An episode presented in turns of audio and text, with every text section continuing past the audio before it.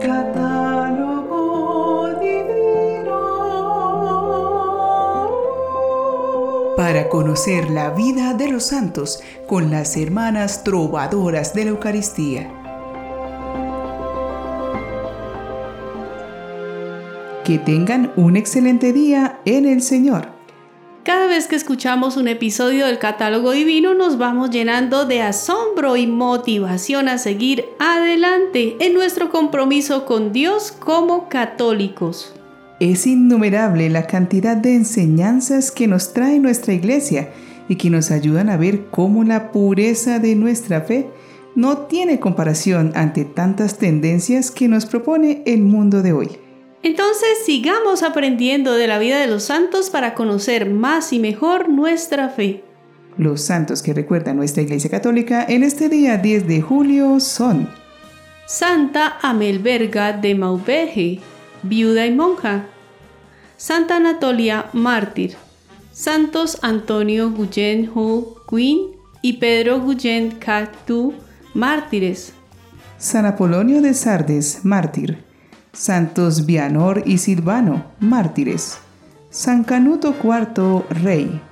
Santos Januario y Marino, mártires. San Pascario de Nantes, obispo. San Pedro Vincioli de Perugia, monje. Santa Rufina y Segunda, mártires. Santa Victoria, mártir. Y Beatas María Gertrude de Santa Sofía e Inés de Jesús de Romillón, mártires. En este día nos dan su ejemplo de valentía dos santas hermanas que estando comprometidas para casarse no renunciaron a su fe, aunque sus prometidos querían presionarlas a ello. Estas fieles mujeres son Santa Rufina y Santa Segunda.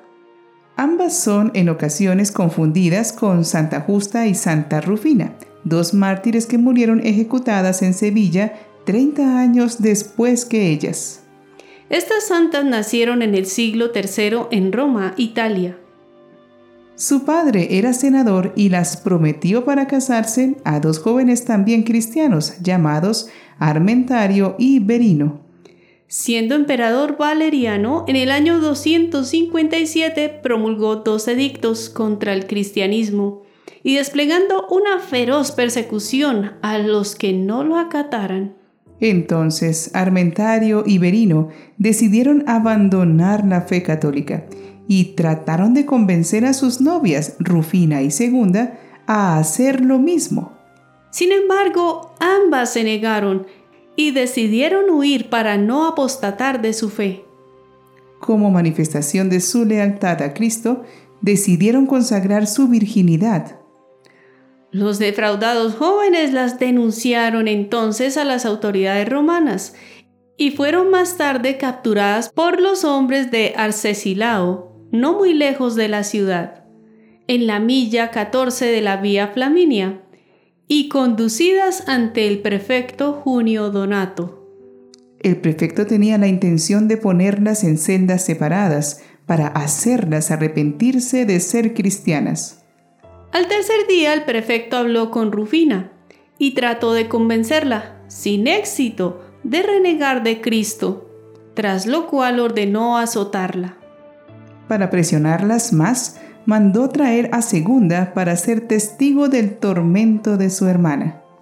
Esta, indignada al ver el suplicio al que era sometida Rufina, declaró, ¿Por qué juzgas a mi hermana por honrar y a mí por deshonrar? Alégrate de golpearnos a las dos juntas, porque declaramos que Cristo es Dios. El prefecto ordenó entonces que ambas fueran encerradas en una oscura celda y que en ella produjeran humo de estiércol. Sorpresivamente, el humo terminó despidiendo olor a ámbar, mientras que la oscuridad de la celda se volvió claridad. Debido a su negativa a apostatar, las hermanas fueron entonces sometidas a diversos tormentos. En primer lugar, fueron introducidas en una tina llena de óleo y quemadas durante dos horas sin sufrir daño alguno. Seguidamente el prefecto ordenó que a las mártires les ataran pesadas piedras al cuello y fueran a continuación arrojadas al río Tíber, en cuyas aguas las hermanas permanecieron media hora sin hundirse, hasta que las olas las devolvieron a la orilla con la ropa completamente seca. También afirma la leyenda que un ángel las liberó y las condujo a la orilla. Tras ser sometidas a estos suplicios, el prefecto, dudando si eran hechiceras o santas, las entregó de nuevo a Arcesilao para que él mismo decidiese si eran ejecutadas o puestas en libertad, siendo las hermanas condenadas a morir decapitadas. Conducidas el 10 de julio del año 257 por el propio Arcesilao a un bosque llamado Silva Nigra o Bosque Negro, ubicado a lo largo de la vía Cornelia. Allí las mártires fueron decapitadas, aunque también se afirma que solo Rufina murió de esta forma, mientras que Segunda habría sido golpeada hasta la muerte. Sus cuerpos quedaron abandonados para que sirvieran de alimento a los lobos. Aunque una matrona llamada Plautilla, dueña de las tierras donde ambas murieron, les dio sepultura. Ella se convirtió al cristianismo tras ver a las hermanas en un sueño, en el cual ambas le indicaron el lugar del martirio, además de motivarla a bautizarse. La basílica iniciada por San Julio I y terminada por San Damaso en el siglo IV, construida justo sobre la tumba de las dos santas, permaneció hasta que fue arrasada por los musulmanes junto a la ciudad que creció a su alrededor. Esta basílica se convirtió en sede episcopal de una de las siete diócesis suburbicarias que en el año 1119 se uniría por orden del Papa Calixto II a Porto, pasando a ser reconocida como Porto Santa Rufina. El primer obispo en presidir la sede atestiguado desde 505 es Adeodato. Las reliquias de las santas fueron trasladadas a la Basílica de San Juan de Letrán, siendo pontífice Anastasio IV a mitad del siglo XII. Con el tiempo, el bosque conocido como Silva Negra, donde fueron martirizadas, pasaría a llamarse Silva Cándida o Bosque Blanco, gracias a la devoción popular y a varios milagros atribuidos a ellas, así como a San Pedro y San Marcelino, también ejecutados allí en el año 304. La devoción a estas santas hermanas fue muy difundida e importante en los años posteriores a su muerte. Oremos al Señor para que este ejemplo de firmeza en la fe nos motive de corazón.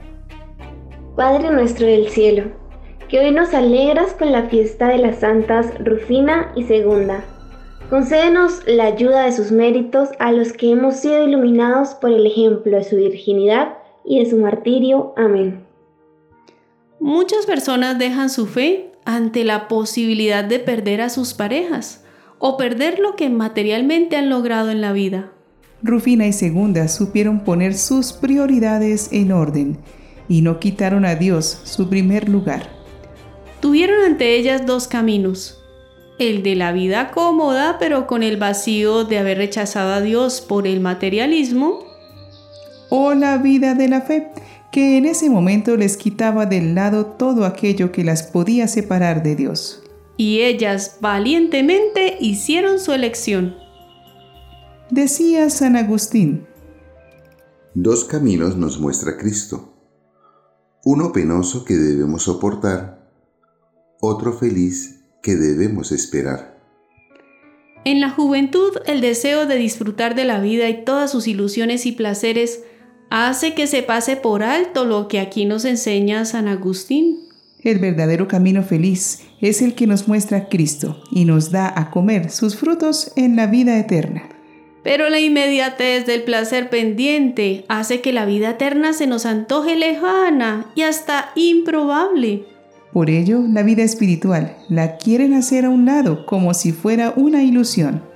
Pero el que es discípulo de Cristo descubre que las diversiones y disfrutes de esta vida pasajera son verdaderamente espejismos. Y que lo único que perdura es el cambio en el corazón y las buenas obras que Jesús produce en nuestra vida. Pero este cambio solo se produce al tomar la cruz y seguir a Jesús con todas sus consecuencias. Es curioso que no nos demos cuenta que tanto los que creen como los que no llevan su propia cruz. Los que viven con Dios soportan su realidad animados por la esperanza en Cristo y los que no llevan a cuestas el peso de las consecuencias de sus malas decisiones. Todos llevamos la cruz. Sin embargo, saber llevarla es lo que hace la diferencia y nos permite recibir el premio al final del camino, además de ayudarnos a vivir lo presente con sabiduría. Seamos valientes y asumamos nuestra realidad, pues saber llevar la cruz nos llevará finalmente a la casa del Padre. Santas Rufina y Segunda, rueguen por nosotros.